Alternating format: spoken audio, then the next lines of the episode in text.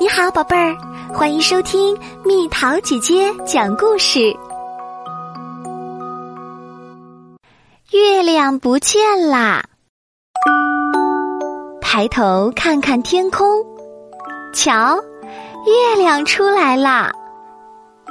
因为月亮表面有图案，所以很久以前，全世界的人都认为月亮上面有什么东西。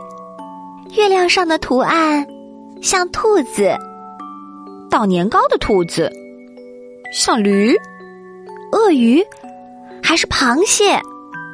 不不不，是狮子，是青蛙，或者是女人的脸？肯定是背柴火的人，多像抬水的人啊！那可能是看书的老奶奶。全世界的人都爱赏月，不论在哪一个国家，月亮都是一个美丽的词。地球绕着太阳转，月亮绕着地球转。月亮被称为地球的卫星。火星有两颗卫星，太阳系里有许多颗卫星。月亮绕地球转一圈的同时，自己也转了一圈。它总是把同一面朝向地球，所以从地球上只能看见月亮表面百分之五十九的地方。这里住着一个非常喜欢月亮的男人。有一天，他终于下定决心要去摘月亮。男人开始造梯子，长长的、长长的梯子。梯子终于架到了月亮上。男人摘下月亮，带回了家。男人把月亮藏进箱子里。时不时的拿出来欣赏一下。每天，月亮的形状都在改变。每次，男人都看得很开心。一天晚上，一个小偷悄悄的朝房间里看，一眼就看见了宝箱，里面一定有宝贝。趁着男人睡觉的时候，小偷悄悄地摸了进来。就是这个吧。小偷夹起箱子就跑。到了没人的地方，小偷打开箱子一看，里头什么都没有。小偷扔下箱子走了。这一天。是新月，月亮反射太阳光，发出光辉。从地球上看，当月亮朝向地球的一面正对着太阳时，就会变得又圆又亮，这就是满月。当月亮朝向地球的一面背对着太阳时，这一面就变成了阴影，看不见啦。这就是新月。月亮圆缺的平均周期是二十九天十二小时四十四分。新月时，如果地球、月亮和太阳正好排成一条直线。月亮挡住了太阳，就会发生日食。满月时，如果地球、月亮和太阳排成一条直线，月亮就会被地球挡住，变暗，发生月食。因为地球的运行轨道和月亮的运行轨道不在同一个平面上。所以日食和月食很少发生。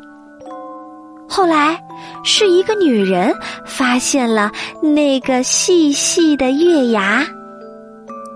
女人用月亮做了一把竖琴，竖琴的声音很美，女人的歌声也很美。从来没有人听到过这么美妙的音乐。竖琴，女人。还有音乐，立即获得了一片赞扬。许多人从很远的地方赶来，他还接到了外国的邀请，乘游轮巡回演出，让游轮上的人也听听我的音乐吧。可是，当竖琴被拿出来时，却完全不成样子了。女人气疯了，把竖琴扔进了大海。海水的涨潮和落潮，主要是由月亮的引力引起的。面向月亮那一侧的海水，受月亮的吸引会涨上来；而背对月亮那一侧的海水，受月亮的引力较小，加上离心力的作用。会朝远离月亮的方向运动，因此也会涨上来。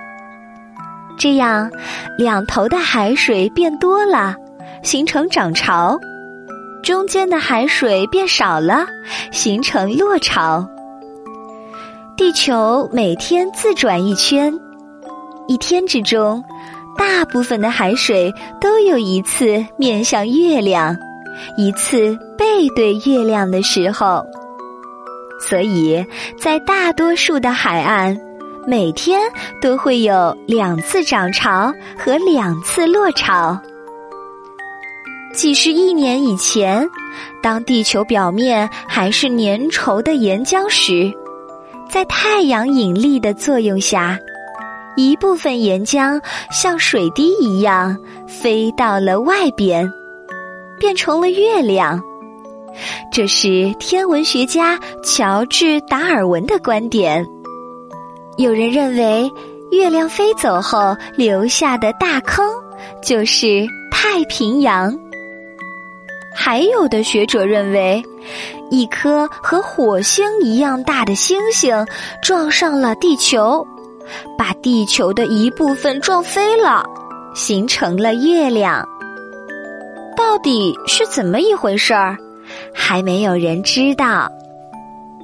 有一天，两个国家的两艘船钓到了同一条鱼，是我们钓到的，是先咬了我们的钩。只有公平分配，才能避免争执。于是，鱼被切成了两半儿。从鱼肚子里掉出来一个奇妙的东西。学者们研究后发现，这是月亮。两个国家的大人物都来了。这是我们国家的东西，不要由我们来保管，就是拼命也要归我们国家所有。两个国家中间架起了铁丝网。两个国家的士兵互相监视着对方，两个国家之间不知什么时候就会爆发战争。最难受的是孩子们，本来在一起玩的好好的，孩子们商量开了，在商量什么呢？原来是这样一个计划。有人把足球投进了被铁栅栏围起来的那个筐里，月亮就这样弹了出来。然后又有人接住，再把它抛向高空。被乘坐在热气球里的人接住了。计划进行的十分顺利，小鸟们把月亮送回了天上。抬头看看天空，瞧，今天晚上月亮又出来了。宝贝儿，想和蜜桃姐姐做朋友，就在喜马拉雅中给我发私信吧。